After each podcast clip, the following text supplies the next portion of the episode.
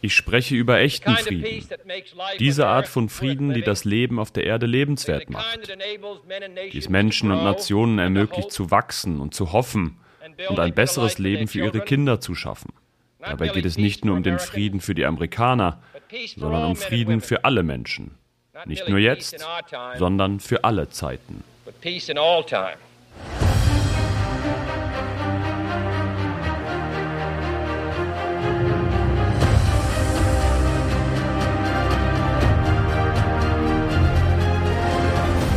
Hallo, hier ist Terra X Geschichte, der Podcast. Ich bin Mirko Drotschmann und das, was wir gerade gehört haben, das hat der amerikanische Präsident John F. Kennedy in seiner berühmten Rede vom 10. Juni 1963 gesagt. In der Rede hat Kennedy seine Strategy of Peace erklärt, also seine Strategie für den Frieden mit der Sowjetunion mitten in einer gefährlichen Phase der Konfrontation im Kalten Krieg. Ein Dreivierteljahr zuvor, im Oktober 1962, stand die Welt nämlich am Rande eines Atomkriegs. Die Sowjetunion hatte Atomwaffen auf Kuba stationiert. Für die US-Amerikaner eine Provokation, die zur sogenannten Kuba-Krise führte. Ein dritter Weltkrieg konnte damals zum Glück abgewendet werden. Seitdem gibt es übrigens einen sogenannten heißen Draht, also die direkte Fernschreiberverbindung zwischen den USA und der Sowjetunion ist ziemlich verrückt.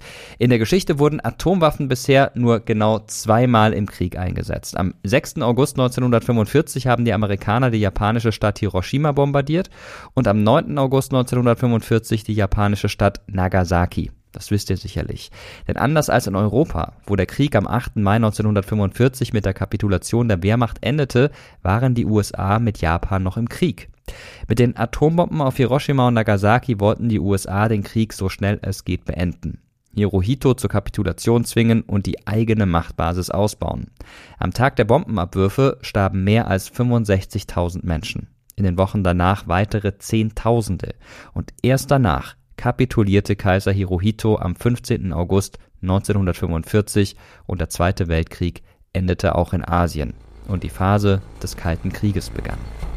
Als US-Präsident Kennedy 1963 seine Friedensrede hielt, aus der wir gerade schon einen Ausschnitt gehört haben, besaßen die USA fast 30.000 Atombomben, die Sowjetunion etwas mehr als 4.000. Nur mal zum Vergleich.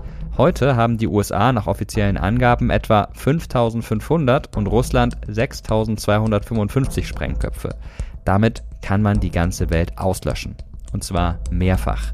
Im Kalten Krieg hat man das nukleare Abschreckung oder das Gleichgewicht des Schreckens genannt. Die Theorie dahinter war, weil jeder weiß, wie zerstörerisch Atomwaffen sind, setzt sie keiner ein. Das heißt, Atomwaffen sichern den Frieden. Das klingt irgendwie seltsam. Im Februar 2020 hielt der französische Präsident Emmanuel Macron an der französischen Militärakademie in Paris eine Grundsatzrede zur Verteidigungsstrategie Frankreichs und er hat gesagt, es ist unerlässlich, die Rolle der Abschreckung auf die extremen Umstände der Selbstverteidigung zu beschränken. Kernwaffen sollten nicht als Mittel der Einschüchterung, Nötigung oder Destabilisierung konzipiert sein. Sie müssen Instrumente der Abschreckung zum Zweck der Kriegsverhinderung bleiben. Soweit Emmanuel Macron. Aber können wir nur in Frieden leben, wenn es immer auch die Möglichkeit für einen Krieg und damit genug Waffen, Militär und eben Atombomben gibt, um potenzielle Gegner einzuschüchtern? Oder gibt es auch andere Möglichkeiten, in Frieden zu leben? Das ist eine ziemlich wichtige Frage, finde ich. Es gibt auch andere Perspektiven. Zum Beispiel Wissenschaftlerinnen und Wissenschaftler, die die These vertreten, dass wir aktuell in einer der friedlichsten Epochen der Weltgeschichte leben. Darüber werden wir gleich mit unseren beiden Gästen sprechen. Schauen wir also einmal in die Geschichte. Mir fällt immer wieder auf, wie groß unser Fokus auf Kriege ist. Viele der Videos, die auf dem Kanal Mr. Wissen to Go hochgeladen wurden, aber auch bei Mr. Wissen to Go Geschichte oder bei Terra X und die da besonders oft geklickt werden, die handeln vom Krieg. Überlegt mal, wie viele Kriege kennt ihr? Sogar mit Ort und Datierung. Und jetzt im Gegensatz dazu, wie viele berühmte Friedensverhandlungen fallen euch spontan ein? Dabei hat Frieden schon immer eine zentrale Rolle gespielt, selbst in der Antike. Der erste dokumentierte Friedensvertrag war der zwischen dem ägyptischen König Ramses II. und dem Hethiterkönig Hattuschili III. aus dem Jahr 1259 v. Chr., der sogenannte ägyptisch-hethitische Friedensvertrag. Danach aber, vom heutigen Tag an, siehe, da befindet sich Hattuschili, der Großfürst von Hatti, in dem Vertrag, der das Verhältnis dauerhaft machen soll. So wurde das Königreich der Hethiter als auch die Großmacht Ägypten kämpften seit der Bronzezeit auf dem Gebiet der heutigen Türkei um die Macht im vorderen Orient. Es kam im Laufe dieser langen Fehde zu blutigen Kriegen. Die Feldzüge der Hethiter bedrohten immer wieder das Imperium der ägyptischen Pharaonen. Zur entscheidenden Schlacht zwischen den beiden Großmächten kam es am 12. Mai 1274 vor Christus. Bei Kadesh zog das Heer Ramses II. gegen die feindlichen Hethiter ins Feld. Doch weder die Ägypter noch die Hethiter konnten diesen Krieg für sich gewinnen. Ramses II. und Hattuschili III. einigten sich auf einen Waffenstillstand, der in den folgenden Jahren allerdings immer wieder gebrochen wurde. Erst 15 Jahre nach der Schlacht von Kadesh beendete der ägyptisch-hethitische Friedensvertrag diesen andauernden Konflikt. Der gute Friedens- und Bruderschaftsvertrag, der guten Frieden zwischen uns für immer stiftet. Es war aber vermutlich nicht nur der Wunsch nach Frieden, warum Hethiter und Ägypter den Vertrag schlossen. Es ging beiden Mächten ganz praktisch um eine Militärallianz. Damit sicherte sich der hethitische König seine Herrschaft im syrischen Raum. Für den ägyptischen Pharao war es so einfacher, die Westgrenze seines Reiches gegen Angreifer aus Nordafrika zu verteidigen. Dass Ramses der Große den Ausgang der Schlacht anders dargestellt hat, werden wir noch in einer anderen Folge zum Thema Fake News aus der Geschichte genauer besprechen.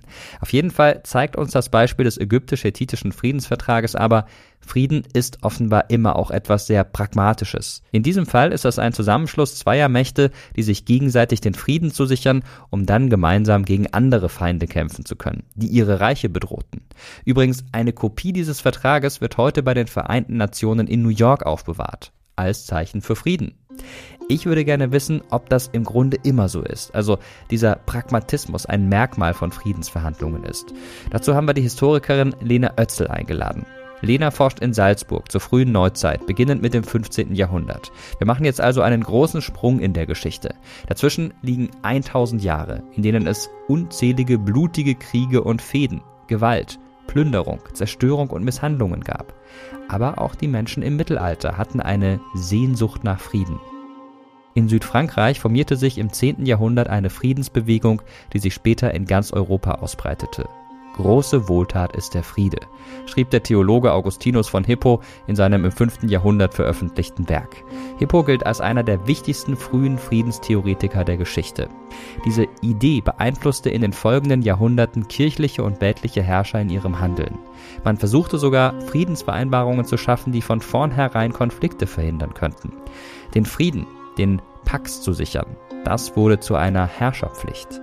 Und jetzt springen wir wieder in die frühe Neuzeit und da sehen wir, wie die Entwicklung weiterging. Allein in dieser Epoche gab es mehr als 2000 Friedensverträge. 2000. Lena hat sich vor allem mit dem Westfälischen Frieden beschäftigt, der im 17. Jahrhundert geschlossen wurde und der den Dreißigjährigen Krieg, also den wichtigsten Krieg der frühen Neuzeit um die Vorherrschaft in Europa, beendet hat. Und warum das heute noch wichtig ist für uns, darüber sprechen wir jetzt mit ihr. Hallo Lena. Vielen Dank für die Einladung. Wir sprechen ja in diesem Podcast, in dieser Folge über Frieden. Allerdings muss man sagen, ich habe den Eindruck, die Leute hätten es viel lieber, wenn wir über Krieg sprechen würden. Denn es gibt viel mehr Kriegs- als Friedensspiele für den Computer. Es gibt viel mehr Kriegs- als Friedensfilme. Und auch sonst ist das Interesse bei diesem Thema dann doch eher beim Krieg. Das merken wir auf den Kanälen, die wir bespielen, auch immer wieder.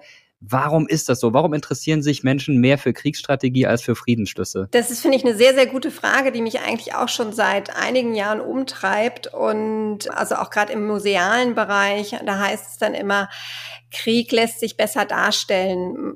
Da kann man dann irgendwelche Schwerter und Rüstungen ausstellen. Und Frieden sei so schwer greifbar, weil es ja so was Immaterielles ist. Ich denke, das hat aber auch viel damit zu tun, was wir für Geschichten erzählen wollen.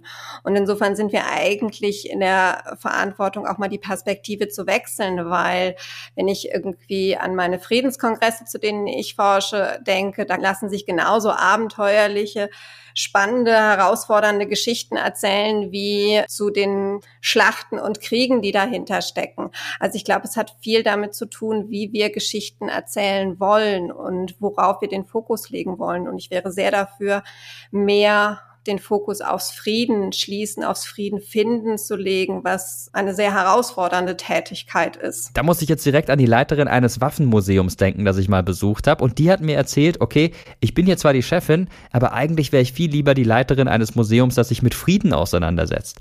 Gab es denn mehr Zeiten, in denen Krieg statt Frieden herrschte? Also ich kann für die frühe Neuzeit sprechen und in der frühen Neuzeit, die wird auch als Jahrhundert der Bellizität, also des Krieges genannt, weil es einfach so viele Konflikte kleinerer und größerer Natur gegeben hat. Da gibt's verschiedene auch Theorien, warum es gerade in dieser Epoche so viele Kriege gab. Aber was dabei auch auffällt, wenn man nicht diese ewige Perspektive des Krieges nimmt, sieht man, dass sofort immer Friedensbemühungen da sind. Also auch beim Dreißigjährigen Krieg, der ja so der große Konflikt der frühen Neuzeit ist, hat es relativ früh schon wieder Friedensbemühungen gegeben. Die sind dann mehr oder weniger erfolgreich gewesen, gescheitert. Der Konflikt wurde immer größer und größer. Aber neben dem Krieg gab es immer das Bemühen um Frieden. Für alle, die vielleicht nicht mehr wissen, worum es im Dreißigjährigen Krieg ging, mal eine ganz, ganz kurze Zusammenfassung.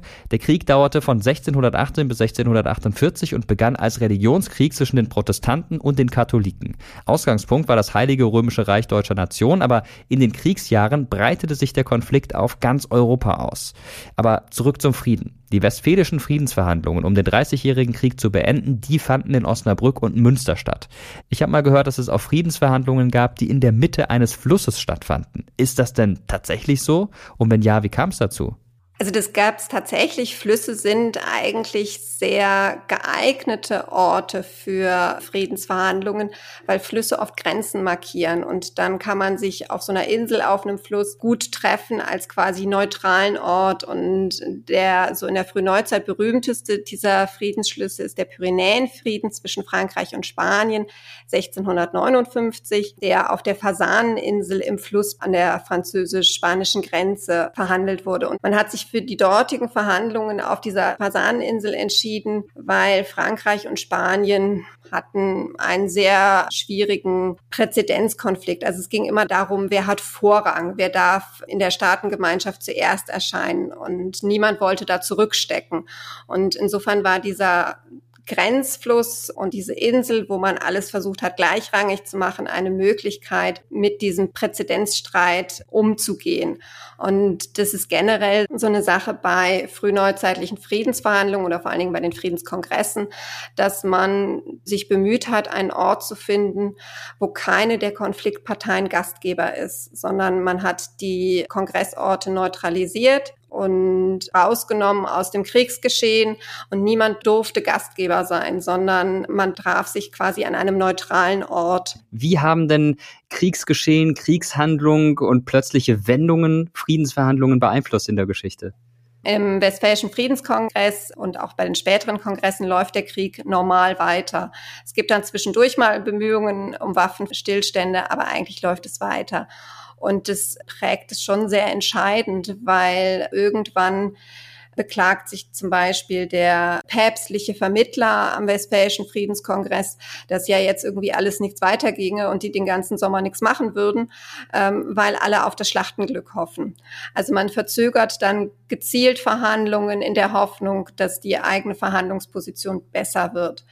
Und man muss sich das auch so denken, die Entscheidungen, die laufen ja an den Höfen zusammen und da kriegen die die Informationen von den Friedensverhandlungen, aber auch vom, vom Schlachtfeld, von den Militärs. Und das ist eigentlich so ein Dreieck, das miteinander spielt und in dieser Verbindung zwischen diesen dreien ist das auch eigentlich noch gar nicht gut erforscht, wie Militär, Diplomatie und Entscheidungsfindungsprozesse am Hof zusammenwirken. Also es ist eigentlich ein ganz spannendes Feld Welt und das noch viel Potenzial bietet, meiner Meinung nach. Jetzt haben wir den Westfälischen Frieden schon einige Male gestreift. Jetzt würdigen wir ihn an dieser Stelle noch einmal ganz ausführlich. Einen Friedensschluss, der als Vorbild galt und kann man sagen auch immer noch gilt und der, finde ich zumindest, im Geschichtsunterricht so ein bisschen untergeht an Schulen und auch sonst gar nicht so eine große Rolle spielt, nicht die Rolle spielt, die er, wie ich zumindest finde, verdient hätte.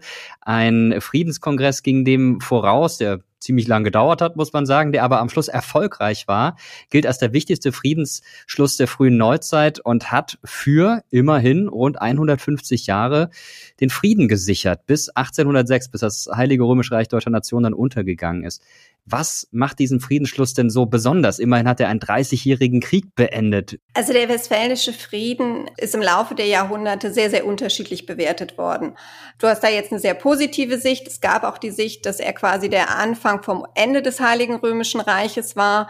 Dann gibt es die politikwissenschaftliche Interpretation, dass das der Beginn des sogenannten westfälischen Systems ist und die Neuordnung Europas. HistorikerInnen sehen das eher kritisch und sagen, so war das überhaupt nicht, weil der Friedensschluss, den es gab, der war vor allen Dingen für das Reich wichtig. Ein Friedensschluss zwischen Frankreich und Spanien, der ist erstmal gescheitert. Trotzdem ist der westfälische Frieden auf verschiedenen Ebenen wichtig. Einerseits eben für das Reich, weil es viele schwelende Verfassungskonflikte regelt und kanalisiert. Er wird dann auch in folgenden Friedensschlüssen immer wieder zum Referenzfrieden. So ein neuer Friedensvertrag beginnt mit dem Verweis auf eben den Westfälischen Frieden, auch in einer ja, Aktualisierung dieses Friedens. Weil man hat in der Christenheit damals eigentlich den Anspruch, man schließt einen immerwährenden Frieden und man führt immer wieder Krieg dazwischen, aber man aktualisiert diesen Frieden wieder.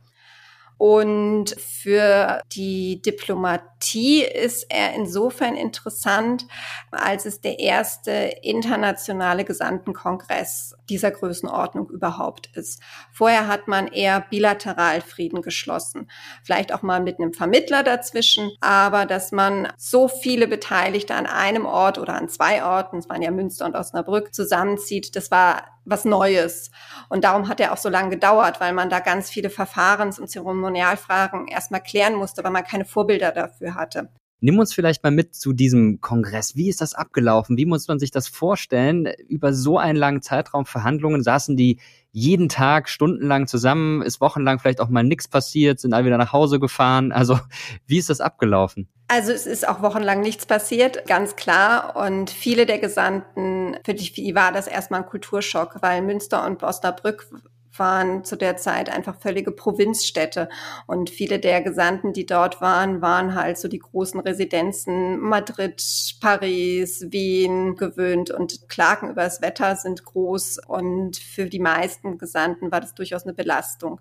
Viele hatten auch ihre Familien dabei. Das heißt, deren Leben ging auch weiter. Also es wurden Heiraten geschlossen, Kinder geboren, ähm, Familienmitglieder starben. Es starben auch Familienmitglieder auf dem Schlachtfeld, weil der Krieg ja auch weiterging kriegen. Also dieses ganze Kriegsgeschehen wirkte sich auch auf die Gesandten aus. Und so der Arbeitsalltag ist vor allen Dingen erstmal viel Schreibkram gewesen, weil es war ja ein Gesandtenkongress. Das heißt, die Herrscher waren fern an ihren Höfen und es musste alles per Post gehen. Und die Gesandten haben in der Regel so zweimal die Woche Bericht erstattet. Der Weg war unterschiedlich. Nach Wien waren es ungefähr zehn Tage, nach Madrid 40 eine Richtung. Bis man dann eine neue Weisung hat, geht es ja auch durch die Gremien am Hof. Also das dauert dann. Also wirklich bedeutende Dinge, die da beschlossen wurden in Münster und Osnabrück. Jetzt muss man sagen, ohne jetzt Münster und Osnabrück zu nahe treten zu wollen, heute würde man vermutlich solche großen Verhandlungen nicht mehr dort stattfinden lassen, sondern würde dann eher nach Berlin oder Frankfurt oder Hamburg vielleicht gehen. Aber in einer anderen Stadt, da würden heute sicherlich auch noch solche Verhandlungen stattfinden, nämlich in Wien. Der Wiener Kongress, auch das ein wichtiger Friedenskongress stattgefunden von September 1814 bis Juni 1815 nach der Niederlage von Napoleon. Im Prinzip wurden da die Machtverhältnisse in Europa komplett neu strukturiert oder die alte Ordnung wiederhergestellt, wie man will.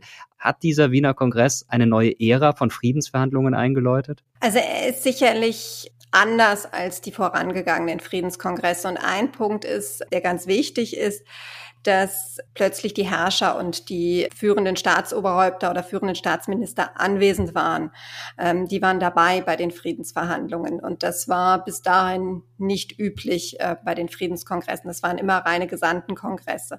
Und damit ähm, verändert sich die Verhandlungsdynamik. Die Geschichte mit den Postwegen wird etwas vereinfacht, obwohl auch da weiter natürlich Briefverkehr eine wichtige Rolle gespielt hat. Und auch die repräsentative Ebene ist anders. Und wir haben mit Wien auch ein Ort, der kein neutraler Ort ist, sondern es ist ein Teil einer Konfliktpartei. Also anders als ich das vorhin erklärt habe, man sucht einen neutralen Ort, hat man mit Wien einen anderen Ort gewählt. Also da verändert sich ganz viel. Man hat auch dann eben diese formale Schlussakte und beschließt eben so eine Gleichrangigkeit der Gesandten. Und vorher hat man immer noch verschiedene konkurrierende Modelle. Diese Idee der Gleichrangigkeit die, oder des Gleichgewichts der Kräfte, die ist schon vorher da, läuft aber ähm, konkurrierend zu noch älteren Vorstellungen von einer Hierarchie der Herrscher in einer ja, Fürstengemeinschaft. Ganz spannend am Wiener Kongress ist auf jeden Fall auch, dass sich die Verhandlungen nicht nur auf Europa bezogen haben, sondern natürlich weltweit auch auf die kolonialisierten Gebiete auswirkten.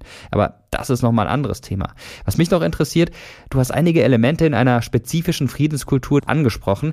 Kannst du diese Friedenskultur, die bis heute ja auch Bestand hat, vielleicht nochmal kurz beschreiben? Frieden ist eigentlich im Konzept der frühen Neuzeit der normale Idealzustand, zumindest innerhalb der Christenheit. Im Kontext mit dem Osmanischen Reich ist es nochmal eine andere Geschichte. Da ist sehr stark auf Abgrenzung. Da schließt man auch erstmal Waffenstillstand, nicht Frieden. Aber in der Christenheit soll eigentlich ein immerwährender Friede herrschen. Darum haben diese Friedensschlüsse auch immer so diesen Anspruch, ein Universalfriede zu sein.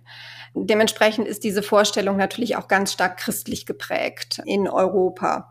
Es ist ein Ideal eines jeden Herrschers, dass er auch als Friedensherrscher da ist. Gleichzeitig gibt es aber auch andere Herrscherideale, also der Herrscher als Kriegsheld, als Kriegsführer. Und gleichzeitig ist nicht jeder Friede gut. Ja, und das bringt mich direkt zur nächsten Frage, nämlich gescheiterte Friedensverhandlungen. Mir fällt da sofort der Versailler Vertrag ein, also der Friedensschluss nach dem Ersten Weltkrieg. Da gab es ja lange die Erzählung, der Friedensvertrag hätte zum Zweiten Weltkrieg geführt, zumindest mittelbar. Was sind denn für dich gescheiterte Friedensverhandlungen und können wir aus denen noch was lernen? Also ich denke, die Frage des Scheiterns ist eine ganz, ganz wichtige Frage, aus der man sehr viel lernen kann, auch gerade im Vergleich eben, warum ist es hier gescheitert, warum hat es da geklappt. Aber es ist auch erstmal die Frage, was heißt denn überhaupt scheitern? Ist ein Friedensschluss nur erfolgreich, wenn er mindestens 100 Jahre hält? Oder ist er nicht eigentlich schon erfolgreich, wenn er schon überhaupt geschlossen wurde? Und gerade der Versailler Friede ist ja als sehr negativ betrachtet worden, auch wegen der Inhalte, die da drin sitzt. Aber wenn ich jetzt ja strukturell denke, ist es erstmal ein Friedensschluss und insofern für mich nicht gescheitert. Was danach passiert, was dann die Menschen mit den Regelungen machen, wie sie die Paragraphen ähm, und Friedensbestimmungen ausdeuten, ist ein weiterer Schritt. Aber da kann quasi der Friedensschluss erstmal so nichts für. Gescheiterte Friedensverhandlungen sind für mich vor allen Dingen erstmal Friedensverhandlungen, die nicht zu einem Schluss kommen.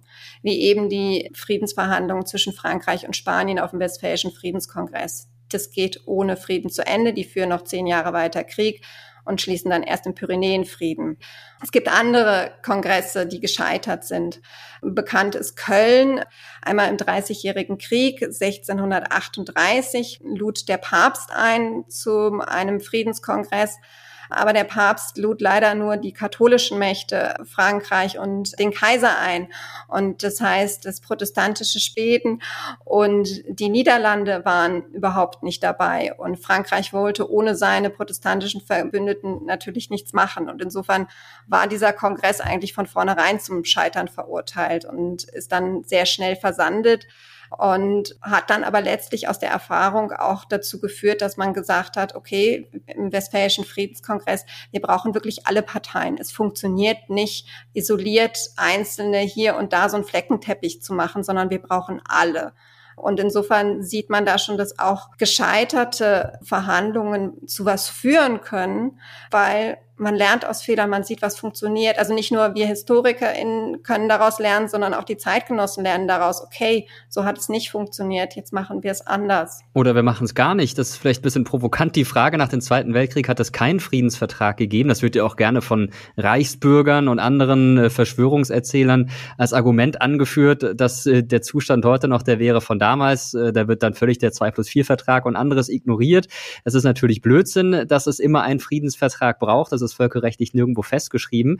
Aber an dich die Frage als Historikerin, ist es denn tatsächlich immer zwingend erforderlich, dass es Friedensverhandlungen, Friedenskongresse gibt und am Schluss einen Vertrag? Oder kann man auch sagen, naja gut, irgendwie hat sich das jetzt alles zurechtgeruckelt, die Verhältnisse sind klar, wir brauchen das gar nicht?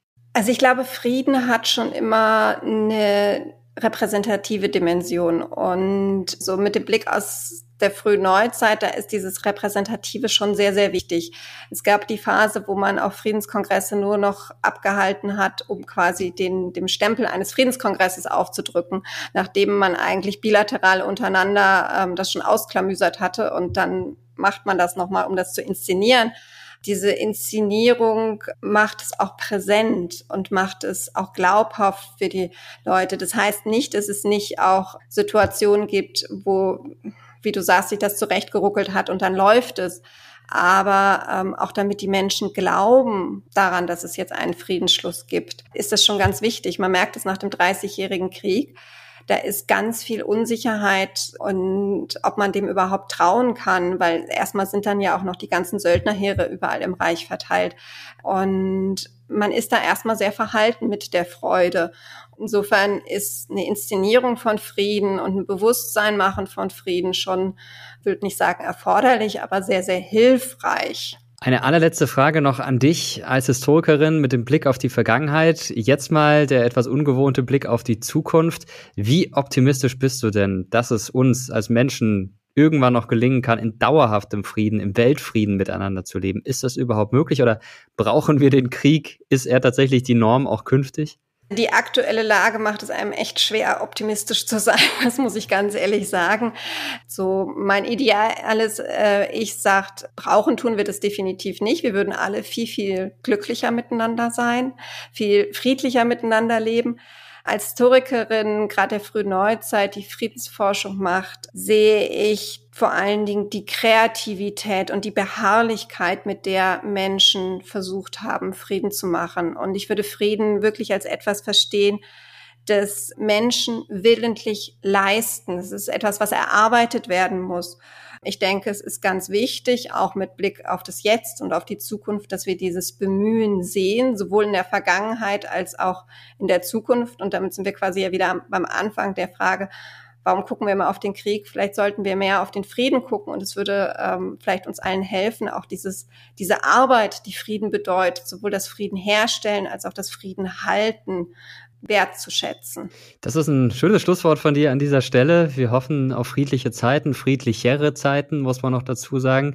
Danke dir auf jeden Fall für das Gespräch und für die vielen Eindrücke aus der Geschichte. Vielen Dank. Ja, also ich muss sagen, ich finde das sehr wichtig, was Lena sagt, denn wenn wir uns mehr mit Frieden beschäftigen, mit Ideen zu einem dauerhaften Frieden, aber auch mit Friedensverträgen, dann können wir gut sehen, dass Frieden schon sehr lange ein Bedürfnis der Menschen im Zusammenleben miteinander war. Heute wird viel darüber diskutiert, ob Waffen erst einmal abgeschafft werden müssen, um Frieden möglich zu machen. Das ist übrigens auch kein neuer Gedanke. Schon der Philosoph Immanuel Kant formulierte in seinem Buch Zum ewigen Frieden Stehende Heere sollen mit der Zeit aufhören. Kant hat also schon Ende des 18. Jahrhunderts für Abrüstung als Voraussetzung für einen dauerhaften Frieden plädiert. Und das zeigt uns, in der Geschichte haben sich Menschen immer wieder für Frieden eingesetzt wenn auch in den meisten Fällen, muss man dazu sagen, ziemlich erfolglos. Sie haben sogar Friedensgesellschaften gegründet, wie etwa 1816 die Londoner Peace Society oder 1867 die Internationale Friedensliga. Nach dem Ersten Weltkrieg setzten sich viele Staaten für einen dauerhaften Frieden ein und zwar mit der Gründung des Völkerbundes 1920 und nach dem Zweiten Weltkrieg mit der Gründung der Vereinten Nationen 1945. Und dann gibt es da noch ein wichtiges, aber fast vergessenes Dokument für die Völkerverständigung und die Sicherung des Friedens in Europa, die KSZE-Schlussakte von Helsinki. KSZE, das ist eine Abkürzung, logischerweise, und bedeutet Konferenz über Sicherheit und Zusammenarbeit in Europa. Die Schlussakte von Helsinki hat das Tor zur Einheit Europas geöffnet. Und ich habe den dringenden Wunsch, dass wir zu den Grundideen der Schlussakte zurückkehren. Ich habe sie mir schon durchgelesen, diese Schlussakte, und ich muss sagen, das ist ein wirklich sperriges Dokument, das danach jahrelangen zehn Verhandlungen 1975 von 35 Staaten des damaligen West- und Ostblocks verabschiedet wurde. Mit am Tisch saß damals der 2016 verstorbene ehemalige Bundesaußenminister Hans-Dietrich Genscher von der FDP. Aber das Gebiet der Schlussakte von Helsinki, von Vancouver bis Vladivostok unter Einschluss der beiden Großmächte, ist natürlich ein ganz wichtiges für die Stabilität in Europa, für uns Deutsche.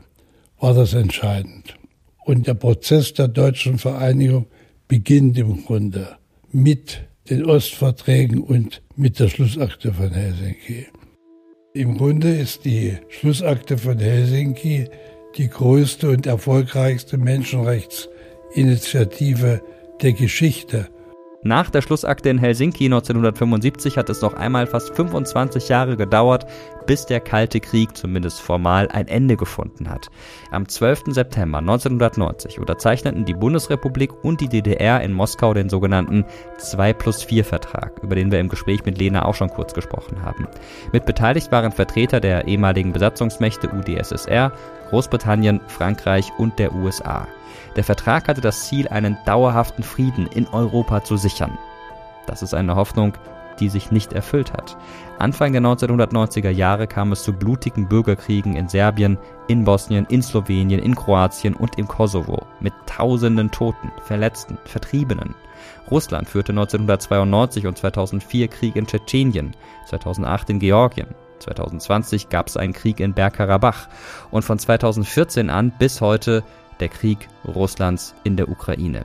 Weder die KSZE-Schlussakte noch die Charta der Vereinten Nationen konnten den Angriffskrieg in der Ukraine verhindern. Denn im UN-Sicherheitsrat sitzt als ständiges Mitglied neben China, den USA, Frankreich und Großbritannien auch Russland. Und jedes Mitglied hat ein Vetorecht, wenn es um UN-Resolutionen geht. Genau damit verhinderte Russland eine UN-Resolution gegen seinen eigenen völkerrechtswidrigen Einmarsch in die Ukraine im Februar 2022.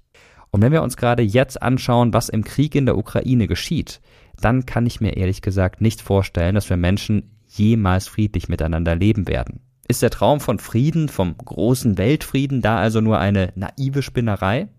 Genau darüber spreche ich jetzt mit der Friedens- und Konfliktforscherin Nicole Deitelhoff. Nicole ist Politikwissenschaftlerin und leitet das Leibniz-Institut Hessische Stiftung Friedens- und Konfliktforschung. In ihrer Arbeit setzt sich Nicole auch mit der Frage auseinander, wie in Europa dauerhafter Frieden gesichert werden kann. Schön, dass du da bist. Hallo. Hallo. Was mir auffällt bei der Ukraine und bei der Diskussion gerade in Deutschland ist, dass wir ja gerade so ein bisschen eine Umkehr der öffentlichen Debatte erleben. Es war eigentlich, kann man schon sagen, jahrzehntelang in meinen Augen so ein Konsens, dass man gesagt hat, Abrüstung ist gut, weniger Waffen schaffen Frieden. Und jetzt wird man kritisch und schief angeschaut, wenn man sich dafür ausspricht, abzurüsten, sondern Aufrüstung ist das Gebot der Stunde. Also da hat sich schon so ein bisschen was gedreht. Ist es nur meine Wahrnehmung oder siehst du das ähnlich? Nein, das ist, glaube ich, eine Wahrnehmung, die ich teilen würde. Ich würde vielleicht sogar noch einen Schritt weitergehen und sagen, dass wir schon gerade ein bisschen auch eine hysterische Debatte erleben.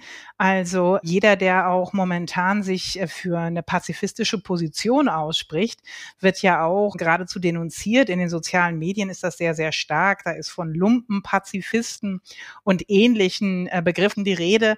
Und das finde ich schon hysterisch.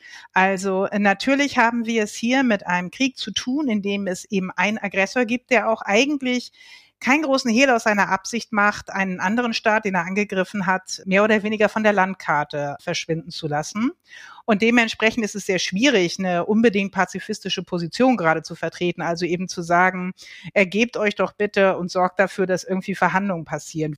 Aber das heißt ja nicht, dass man nicht nach wie vor dafür plädieren kann, dass man versuchen sollte, auch jenseits von Waffenlieferungen andere Möglichkeiten und Wege zu finden, diesen Krieg dauerhaft zu beenden. Ist es vielleicht auch so, dass man also einen Glauben an die Abwesenheit von Krieg, an ein gewaltloses Zusammenleben der Menschen in so eine Träumerecke schieben muss, auch jetzt in Bezug auf diese Situation? Braucht es den Krieg manchmal, damit man Frieden bekommt? Ich glaube, dass man durchaus äh, daran glauben darf und auch sollte, dass es so etwas wie einen dauerhaften Frieden geben kann, dass wir auch den Krieg abschaffen können. Wir können eben auf das Beste hoffen, aber das ist ja auch ein altbekannter weiser Spruch. Wir müssen uns dennoch immer auf das Schlimmste vorbereiten. Genau, dieser Spruch ist, glaube ich, äh, prepare for the worst, äh, hope for the best. Und das natürlich in diesem Fall auch so. Jetzt wird viel über Waffenlieferungen diskutiert und in welcher Form Waffen geliefert werden sollen. Brauchen wir für einen Frieden denn Waffen? Nicht immer. Es gibt auch einige Konfliktkonstellationen, in denen wir über den gewaltlosen Widerstand zum Frieden gekommen sind. Da fallen einem natürlich auch ganz berühmte Beispiele ein, etwa Mahatma Gandhis Weg des gewaltlosen Widerstands. Aber es gibt auch andere Beispiele.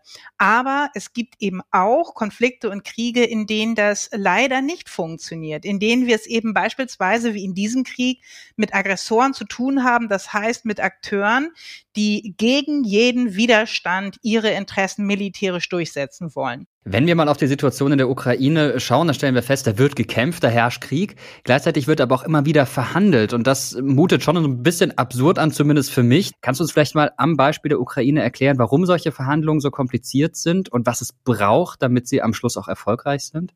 Kriege, wenn sie nicht innerhalb ganz weniger Tage auf dem Schlachtfeld entschieden werden, erzeugen enorme Kosten für beide Seiten. Je länger der Krieg dauert, desto höher die Kosten. Da geht es um den Unterhalt der Streitkräfte, das Material, den Abbruch von Handelsbeziehungen und so weiter und so fort. Es wird also immer teurer. Es kommen auch politische Kosten dazu, die Akzeptanz des Krieges bei der eigenen Bevölkerung.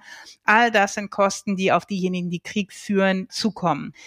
An einem bestimmten Punkt, wir sprechen ja auch von der Reifung eines Konfliktes, ist bei den beiden Seiten immer mehr die Einsicht gereift, dass die Kosten zu hoch sind, diesen Konflikt weiterzuführen und dass es sinnvoll wird, in Verhandlungen einzusteigen. Um das zu erreichen, muss eben die Kosten-Nutzen-Kalkulation so aussehen, dass die Kosten der Weiterführung des Krieges höher sind für die jeweilige Seite als der Nutzen, den sie daraus ziehen. In dem gegenwärtigen Krieg in der Ukraine versucht der Westen genau das zu erreichen, indem er einerseits Waffen liefert, dass er kauft der Ukraine Zeit, die sie widerstehen kann gegen die russische Aggression. Und dadurch wird der Krieg mit jedem Tag teurer. Und durch die Sanktionen auf der anderen Seite, die sozusagen für Russland ohnehin die Kosten erhöhen, weil sie eben von bestimmten Gütern abgeschnitten werden, weil sie nicht an ihre Devisen herankommen und so weiter. Wenn wir eine solche Situation haben, dass die Kosten jetzt so hoch sind, dann sehen wir eine beginnende Bereitschaft, in Gespräche einzusteigen. Aber selbst dann, selbst in diesem Moment gehen häufig die Kämpfe weiter. Warum?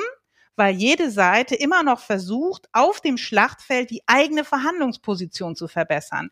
Also wir sind noch gar nicht im Ukraine-Krieg so weit, dass tatsächlich hier die Verhandlungen ernsthaft geführt werden. Dafür brauchen wir noch mehr Druck, noch mehr Zeit, damit eben diese Reifung des Konfliktes, dass wirklich beide Seiten denken, es funktioniert nicht auf dem Schlachtfeld, wir müssen an den Tisch kommen, wahrscheinlicher wird. So ein bisschen ja, habe ich so ein sehr ernüchtertes Gefühl jetzt, dass eigentlich ein Krieg vor allem dann potenziell beendet werden kann, wenn einer Seite das Geld ausgeht.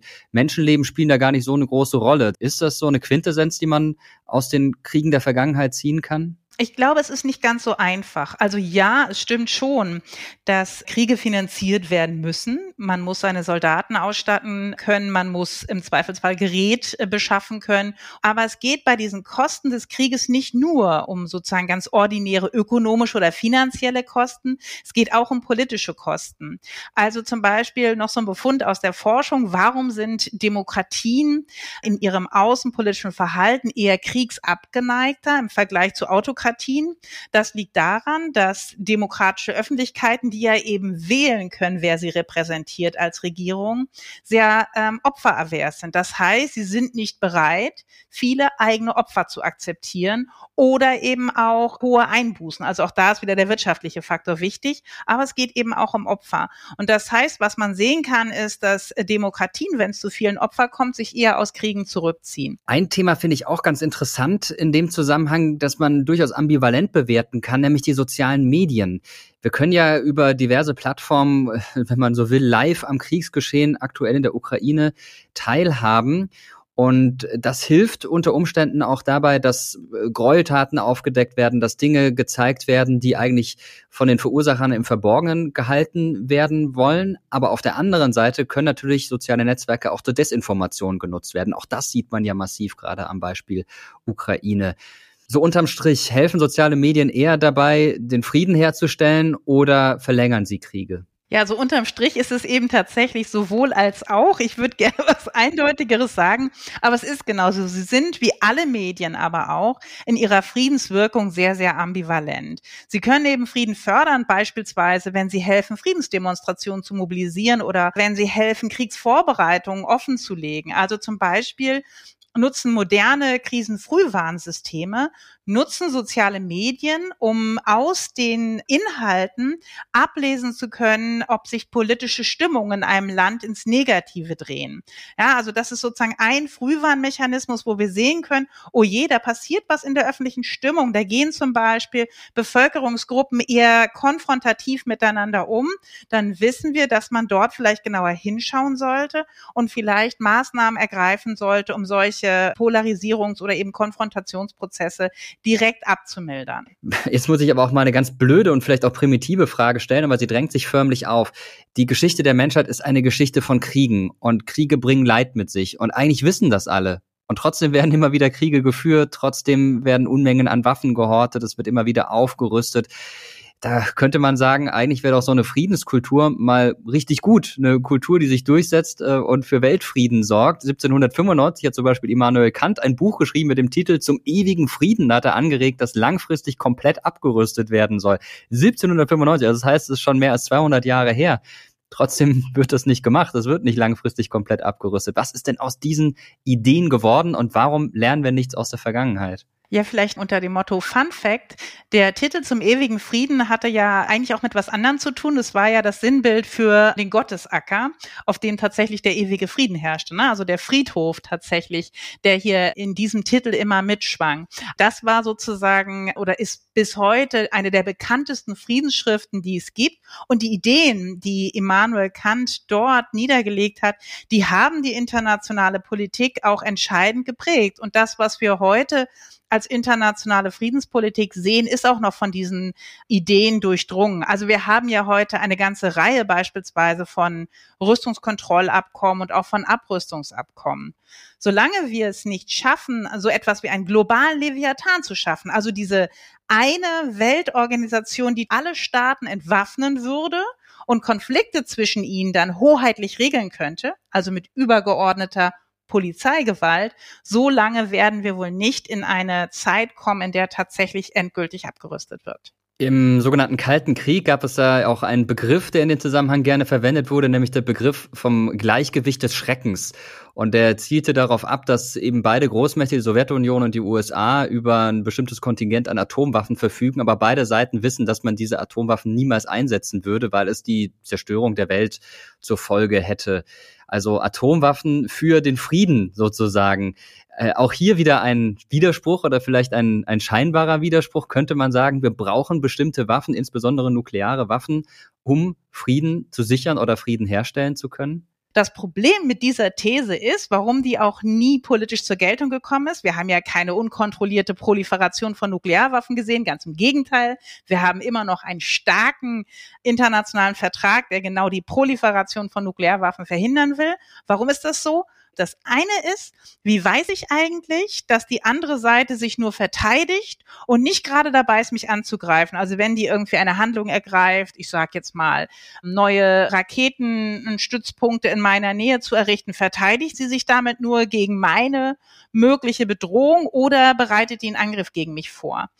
Wie kann ich das plausibel einschätzen? Und wir haben gesehen, dass das ganz, ganz schwierig ist, beispielsweise in der berühmtesten Krise des Kalten Krieges, nämlich in der Kuba-Krise. Da war genau das das Problem.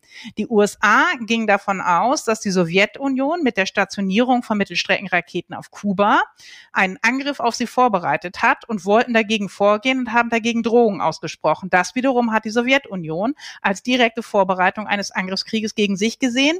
Man hat einen Weg daraus gefunden in letzter Minute und das Ergebnis war tatsächlich die Entwicklung des sogenannten heißen Drahtes zwischen Washington und Moskau, damit man eben in solchen Krisensituationen zum Hörer greifen kann und solche Missverständnisse verhindern kann. Das ist also das eine. Das zweite Problem ist, was machen wir eigentlich, wenn wir es nicht mit rationalen Akteuren zu tun haben?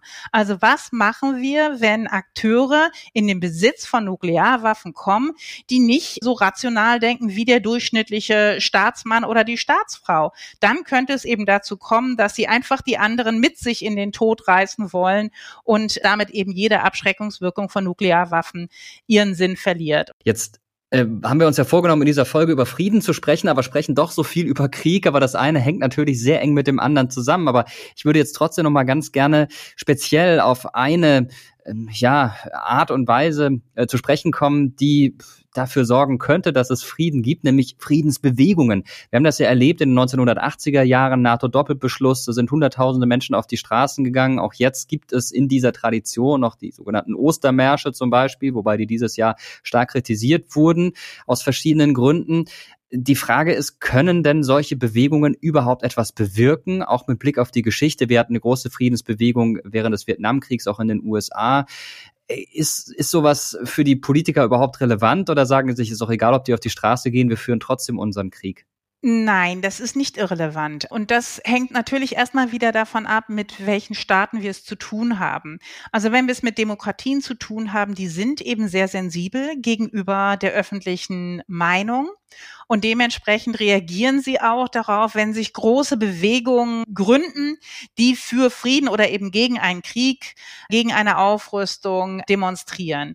Wenn die es schaffen, tatsächlich breit in der Gesellschaft zu mobilisieren und nachhaltig zu mobilisieren, also eben nicht nur ein oder zweimal, sondern tatsächlich über Wochen und Monate hinweg einen Gutteil der Gesellschaft auf die Straße zu bringen, dann reagieren Demokratien für gewöhnlich. Jetzt sind die Menschen das eine, die können Druck ausüben, wenn sie die Möglichkeit haben, wie gerade besprochen. Das andere sind internationale Konstrukte. Zu nennen wären da die Vereinten Nationen, die sich 1945 eine Charta gegeben haben. Und in Artikel 1 heißt es direkt, die Vereinten Nationen setzen sich folgende Ziele, Doppelpunkt, den Weltfrieden und die internationale Sicherheit zu wahren. Da kann man nur so leise äh, oder müde lächeln, wenn man das mitbekommt. Denn den Weltfrieden gab es seit 1945 in der Form eigentlich noch nicht. Ist das eine Utopie, die sich die UNO da vorgenommen hat? Eine Utopie im besten Sinne. Sie ist, wenn man so will, wie ein Ideal. Also sie soll die Staaten in ihrem Handeln, in ihrem Denken immer wieder an dieses Ideal rückbinden. Nichts anderes sind die Vereinten Nationen. Und wir haben so ein bisschen über Immanuel Kants Friedensschrift und generelle Abrüstung gesprochen. Aber das war ein ganz wesentlicher Teil seiner Idee vom ewigen Frieden, war auch, dass es eine internationale Organisation gibt, die das managen managen kann eigentlich. Also der internationale Völkerbund, der davor war und die Vereinten Nationen, die sich nach dem Ende des Zweiten Weltkriegs dann gegründet haben, die sind Verkörperungen auch von Immanuel Kants Ideen zum ewigen Frieden. Und das heißt nicht, dass der morgen um die Ecke steht. Das heißt nicht, dass es nicht Kriege geben kann. Aber es heißt eben, dass alles, was getan werden soll, immer wieder an diesem Ideal ausgerichtet ist. Jetzt wollen wir zum Schluss nochmal ganz stark auf den Frieden schauen und auf eine eigentlich positive Meldung, die man aber vielleicht auch kritisch sehen kann. Da würde ich gerne mal deine Meinung zu wissen. Der Evolutionspsychologe Steve Pinker behauptet, dass wir heute in einer der friedlichsten Epochen der Menschheitsgeschichte leben. Und auch der Historiker Yuval Harari vertritt diese These. Andere stimmen da ein. Jetzt die Frage an dich als Politikwissenschaftlerin und Friedensforscherin. Wie siehst du das? Bist du ähnlich optimistisch gestimmt oder mh, hm, muss man das auch wieder ambivalent sehen? wenn wir tatsächlich das über Zeit angucken würden und die Bevölkerungsentwicklung insgesamt anschauen, würde ich schon sagen, ja, er hat recht, dass über Zeit die Gewalthaftigkeit abgenommen hat. Nur ist das eben ein sehr uninteressanter Befund. Also er ist uninteressant deswegen, weil er so abstrakt ist, weil er eben von allen realen politischen und sozialen Kontexten, mit denen wir es zu tun haben, in denen wir uns befinden, es mag ja wahr sein, aber der Zivilisationsbruch, der Shoah, war eben im 20. Jahrhundert. Und ich glaube, dass es deswegen interessanter ist, danach zu fragen, warum sich Gewalt oder politische Gewalt, müssten wir genauer sagen, gewandelt hat in bestimmten Epochen und Phasen. Wie können wir diesen Wandel politischer Gewalt erklären? und was haben wir eigentlich zu erwarten. Wir wissen, dass wir viel weniger Großmachtkriege haben, aber gleichzeitig haben wir nicht weniger Kriege, sondern eher mehr, weil kleine Kriege zugenommen haben. Bürgerkriege, asymmetrische Kriege. Also die politische Gewaltanwendung hat sich in ihrer Form verändert. Das erklären zu können und äh, deutlich zu machen, wohin wir uns vielleicht auch bewegen, das scheint mir das Interessantere zu sein. Zum Schluss noch mal eine Frage an dich mit einer ganz einfachen Antwort, wobei die Antwort sicherlich nicht so einfach ist, wenn man will. Aber du kriegst das hin. Weltfrieden. Kriegen wir den oder werden wir den niemals haben? Ich würde jetzt sagen, ich rufe meinen Telefonjoker an. Ich glaube, Weltfrieden bleibt immer unser Ziel und solange wir unser Handeln und Denken an diesem Ziel ausrichten, befinden wir uns immer noch auf der richtigen Straße. Okay, eine diplomatische Antwort. Danke dir dafür und danke dir für die Zeit. Sehr gern. Weltfrieden sollte also immer unser Ziel sein, sagt Nicole. Und für genau diesen Weltfrieden setzen sich auch Friedensbewegungen ein. Nach dem Zweiten Weltkrieg zum Beispiel entstand in der Bundesrepublik auch eine neue bürgerschaftliche Friedensbewegung. Wie ihr schon zu Beginn dieser Podcast-Folge gehört habt, hatten viele Menschen im Kalten Krieg Angst vor einem Atomkrieg. Auch die Gründung der Bundeswehr in den 1950er Jahren und die Wiederbewaffnung trieb in der Bundesrepublik die Menschen aus Angst vor einem neuen Krieg auf die Straße. Sie demonstrierten für dauerhaften Frieden und für Abrüstung. Schon in den 1950er Jahren gab es die ersten Ostermärsche und 1981 kam es dann zur ersten großen Friedensdemonstration in Bonn, damals noch Hauptstadt der Bundesrepublik. Schon am Mittag ist diese Grünfläche vor der Bonner Universität überfüllt. Fast so viele Demonstranten in Bonn, wie die Hauptstadt Einwohner hat. Die Friedensbewegung, das sind Christen und Pazifisten. Grüne, Alternative, Sozialdemokraten, Liberale. Gewerkschafter, Parteilose. Menschen aus allen sozialen Schichten der Bevölkerung. Unbekannte und Prominente. Mit einer alten Forderung. Ein atomwaffenfreies Europa. Den Vorwurf der Einseitigkeit haben im Vorfeld der Demonstration Opposition und Bundesregierung bereits gegen das FDP-Vorstandsmitglied William Borm wie gegen das SPD-Präsidiumsmitglied Erhard Eppler gerichtet. Was uns zusammenführt, ist der Wille, die Kette der Vor- und Nachrüstungen aufzubrechen, die uns alle in Richtung Abgrund zerrt. Die Polizei hat sich während der ganzen Veranstaltung im Hintergrund gehalten. Der friedliche Verlauf der größten Demonstration in der Geschichte der Bundesrepublik hat dieser Taktik recht gegeben. In Bonn haben rund 300.000 Menschen 1981 für Abrüstung und für Frieden demonstriert. Übrigens nicht nur in der Bundesrepublik, sondern auch in anderen europäischen Staaten, wie zum Beispiel in den Niederlanden. Ein Slogan war Frieden schaffen ohne Waffen. Auch seit Beginn des Ukraine-Krieges gehen tausende Menschen für den Frieden und für ein Ende des Krieges auf die Straße. Dabei gibt es aber zwei ganz unterschiedliche Lager. Die einen fordern ein Ende des Krieges und sind für Waffenlieferungen an die Ukraine, damit die Menschen sich gegen Russland verteidigen können. Die anderen lehnen genau das ab und sagen, dadurch würde die Spirale der Gewalt immer wieder neu in Gang gesetzt und der Krieg verlängert. Darüber ist eine hitzige Diskussion entbrannt. Die ganze Diskussion ist ein Dilemma. Auf der einen Seite möchte man Frieden, auf der anderen Seite liefert unter anderem die Bundesrepublik Waffen an die Ukraine, damit die sich gegen die russischen Angreifer verteidigen kann und nimmt damit in Kauf, dass mit diesen Waffen Menschen getötet werden. Also russische Soldaten, aber unter Umständen auch Zivilisten. Frieden ist uns allen wichtig. Darauf können wir uns wahrscheinlich einigen. Aber wie dieser Frieden aussehen soll und wie politisch am besten Frieden hergestellt wird, das ist extrem kompliziert. Friedensverhandlungen können Jahre dauern. Das haben wir am Beispiel des Westfälischen Friedens gehört und das, worauf man sich am Ende einigt, dieser Frieden, der hält am Ende gar nicht lange an, unter Umständen. Aber wie wir von Lena auch gehört haben, es gibt für sie keine gescheiterten Friedensverträge. Es kommt gar nicht darauf an, dass der Friede ewig hält, sondern dass er überhaupt geschlossen wird.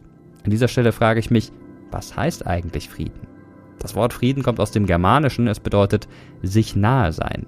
Für manche Menschen ist das etwas Göttliches, für andere etwas Persönliches. Denken wir an den Seelenfrieden. Der römische Bischof Augustinus von Hippo schrieb schon im 5. Jahrhundert nach Christus, das Gut des Friedens ist derart groß, dass auch im Bereich der irdischen und vergänglichen Dinge nichts lieber gehört, nichts sehnlicher begehrt und letztlich nichts Besseres gefunden werden kann. Am Anfang haben wir uns gefragt, ob Frieden einfach nur bedeutet, dass es keine Kriege gibt. Aber Frieden ist eigentlich viel mehr als das. In der Forschung unterscheidet man zwischen einem positiven und einem negativen Frieden. Der negative Frieden ist die Abwesenheit vom Krieg. Im positiven Frieden allerdings gibt es gar keinen Krieg und auch keine Gewalt mehr. Das ist das Ideal einer friedlichen Gesellschaft. Und ich denke, danach sollten wir streben, auch wenn es erstmal utopisch klingt. Das Schöne ist, dass jeder von uns zu diesem positiven Frieden etwas beitragen kann. Und zwar indem wir friedlich und gewaltlos mit anderen Menschen, mit der Natur und mit der Umwelt umgehen. Das sagt sich natürlich so einfach, aber wir können es zumindest versuchen. Und wir freuen uns, wenn ihr eure Meinung, eure Sorgen, eure Ängste mit uns teilt. Das könnt ihr zum Beispiel auf YouTube machen, im Community-Tab von Mr. Wissen to Go Geschichte. Dort posten wir jedes Mal, wenn eine neue Folge erscheint. Und unter diesem Post gibt es auch eine Kommentarfunktion. Wir lesen jeden eurer Kommentare und freuen uns über alles, was ihr uns dort schreibt. Lob, Kritik, aber natürlich auch Ideen für zukünftige Episoden. Und auch hierzu haben wir euch was in den Show Notes dieser Podcast-Folge verlinkt. Der Podcast ist eine Produktion von Objektiv Media im Auftrag des ZDF. Ich bin Mirko Drotschmann. Ich danke euch sehr fürs Zuhören. Sagt Tschüss, danke und bis zum nächsten Mal.